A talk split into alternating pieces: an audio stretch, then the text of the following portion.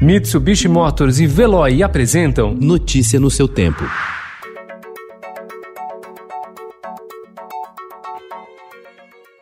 Olá, seja bem-vindo. Hoje é terça-feira, 25 de agosto de 2020. Eu sou Gustavo Toledo, ao meu lado, Alessandra Romano. E estes são os principais destaques do jornal Estado de São Paulo.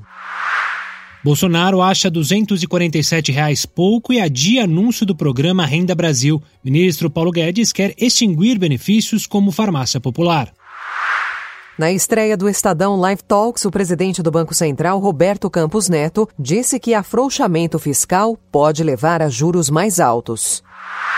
Em Ananindeua, no Pará, apenas 2% dos moradores têm saneamento básico, enquanto Santos, o litoral paulista, oferece o serviço a 100% das casas. O objetivo do marco regulatório do setor é reduzir disparidades.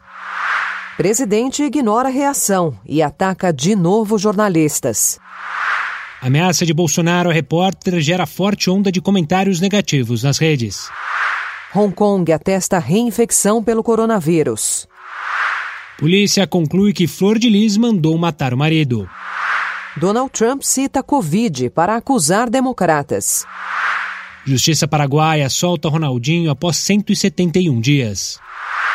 Rusgas de dois grandes poetas. Livro celebra a obra de João Cabral e detalha discórdias com Drummond. Notícia no seu tempo. Oferecimento: Mitsubishi Motors e Veloy. Se precisar sair, vá de Veloy e passe direto por pedágios e estacionamentos. Aproveite as 12 mensalidades grátis. Peça agora em veloy.com.br e receba seu adesivo em até 5 dias úteis. Veloy, piscou, passou.